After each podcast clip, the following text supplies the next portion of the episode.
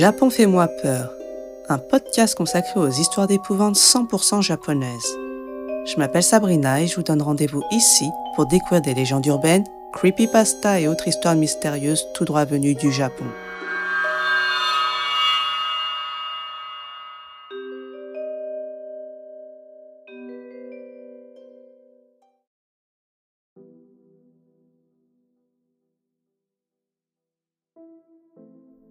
Bonsoir tout le monde, j'espère que vous allez bien. Je sais, je sais, je vous avais promis des épisodes tout au long de la dernière quinzaine du mois et puis, puis rien. Je m'en excuse, mais ne vous inquiétez pas, vous les aurez, avec un peu de retard, mais vous les aurez. D'ailleurs, on va commencer dès maintenant. Ce soir, je vous raconte l'histoire d'un jeune homme qui sera témoin de phénomènes étranges dans son nouveau logement. Épisode 23. L'appartement temporaire.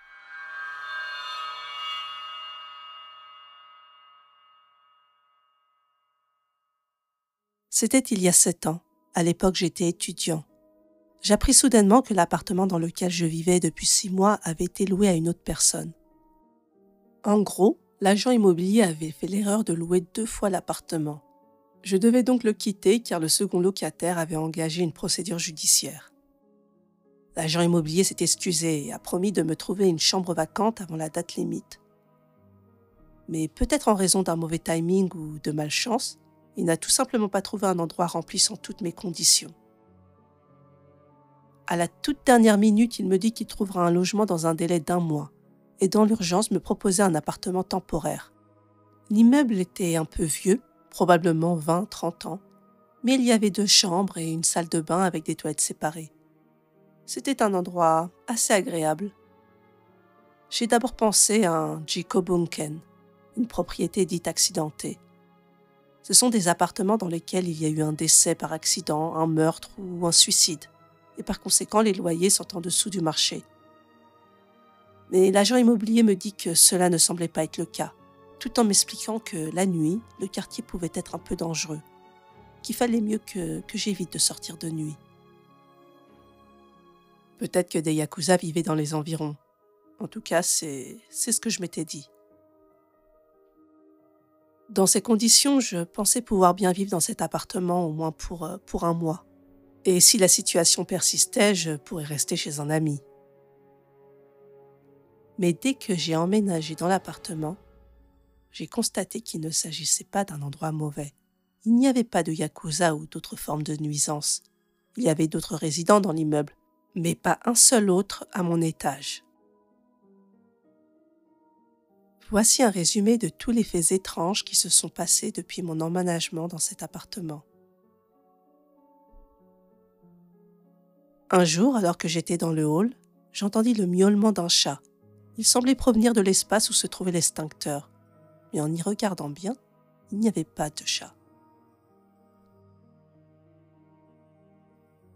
Tous les deux ou trois jours, tard dans la nuit, j'entendais un bruit comme si quelque chose traînait depuis le plafond. Parfois, je sortais de l'ascenseur à mon étage et je pouvais sentir des regards intenses. Mais bien entendu, il n'y avait personne d'autre. Un matin, en me réveillant, j'aperçus à travers les rideaux un homme en costume sur le balcon. Je tirai les rideaux pour voir ce qui se passait, mais encore une fois, il n'y avait personne. À de nombreuses reprises, j'ai vu des talons hauts marchant sur le sol, et ce à n'importe quelle heure du jour ou de la nuit. Un robinet qui coule dans la salle de bain, une forte odeur de parfum. Parfois j'entendais une femme rire dans l'escalier à côté de l'ascenseur. Pas un rire normal, non, un rire de fou.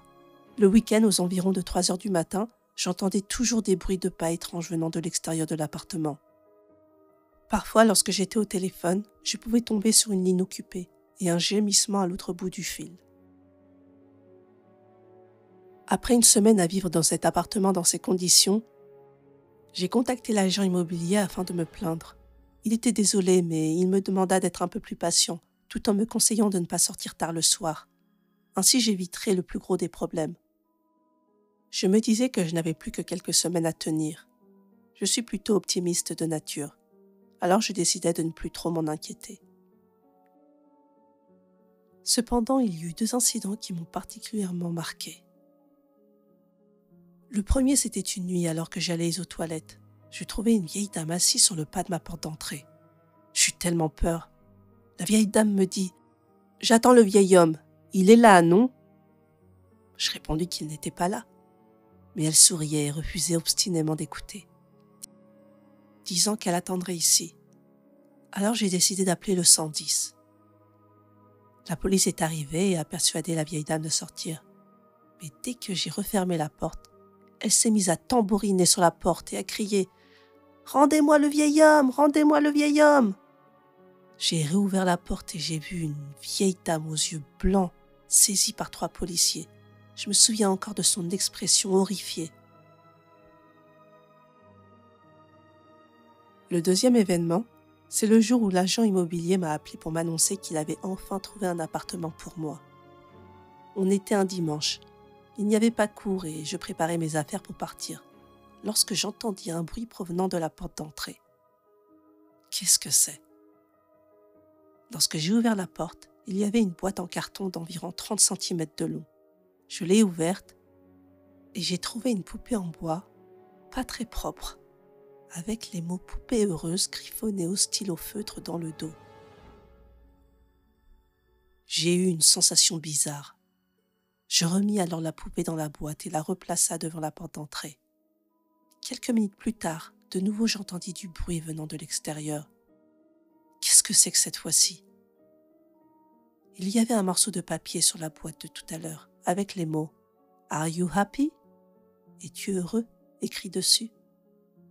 Je regardais partout autour de moi, vers l'ascenseur et vers l'escalier, mais personne. À ce moment-là, je m'étais habituée aux événements bizarres qui se produisaient dans cet appartement. Je me suis donc dit Oh non, pas encore. Et je suis retournée à mes bagages sans y prêter attention. Sauf que j'entendis frapper à la porte, une nouvelle fois. Au début, j'ai fait comme si de rien n'était, mais ça persistait. J'étais sur le point d'ouvrir la porte d'entrée, mais je me suis arrêtée lorsque j'ai posé ma main sur la poignée de la porte. Je ne peux pas vraiment expliquer pourquoi, mais, mais j'ai eu une très mauvaise sensation en, la touchant, en touchant la poignée. Pourtant, j'avais très envie de savoir ce qu'il y avait de l'autre côté. Alors je jetai un coup d'œil craintif à travers le Judas. Une femme d'une vingtaine d'années se tenait là. Elle était maigre, ses cheveux étaient en bataille et ses mains étaient bandées. Puis cette femme s'est approchée du Judas, l'a regardé.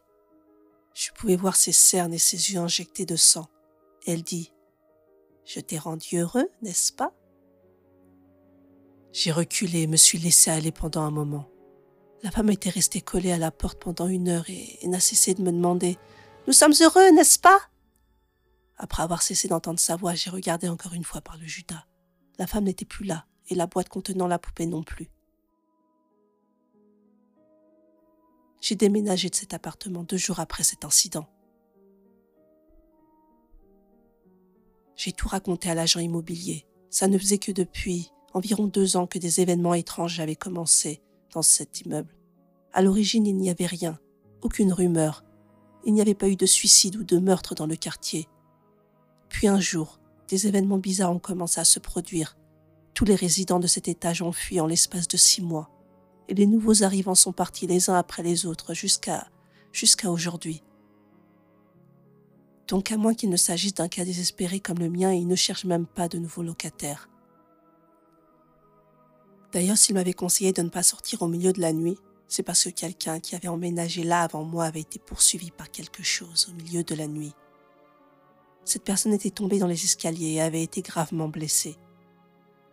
La raison de ce quelque chose abstrait est que le témoignage de la personne blessée était tellement incohérent et inintelligible qu'elle n'a pas pu l'identifier.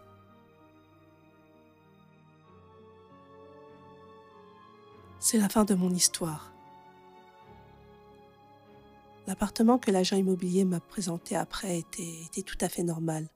Le loyer était un peu moins cher pour me dédommager et j'ai pu vivre une vie normale et confortable jusqu'à l'obtention de mon diplôme.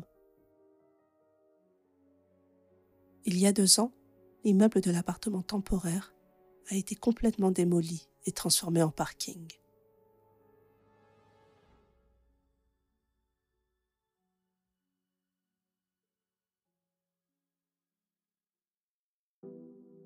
Oshimai.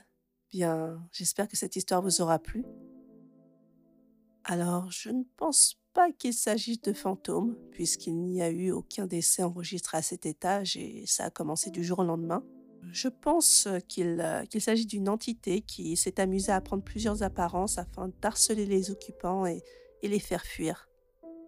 En fait, personnellement, si ce genre de choses venait à m'arriver, je penserais immédiatement à, à un djinn. Pour faire court, ce sont des créatures présentes dans la tradition arabo-islamique. Ils vivent autour de nous, il peut y en avoir des bons comme des mauvais. Ils vivent principalement dans des lieux obscurs et peu habités. Parfois, ils vont chercher à manifester leur présence en prenant l'apparence de personnes humaines ou d'animaux, mais jamais sous leur vraie forme. J'aurais beaucoup à dire sur le sujet car, car je crois en leur existence, mais, mais voilà, on est ici sur un podcast sur le Japon, alors je m'arrêterai là. Et vous, qu'en pensez-vous? Avez-vous déjà vécu des phénomènes de ce genre? Dites-moi tout en commentaire sur Spotify, Discord ou même par message privé via le compte Instagram Japon Fais-moi peur. Et surtout, n'oubliez pas de partager et de noter le podcast si l'épisode vous a plu. Et sur ce, je vous souhaite un bon Halloween et je vous dis à très très bientôt sur Japon Fais-moi peur pour plus d'histoires d'horreur japonaises.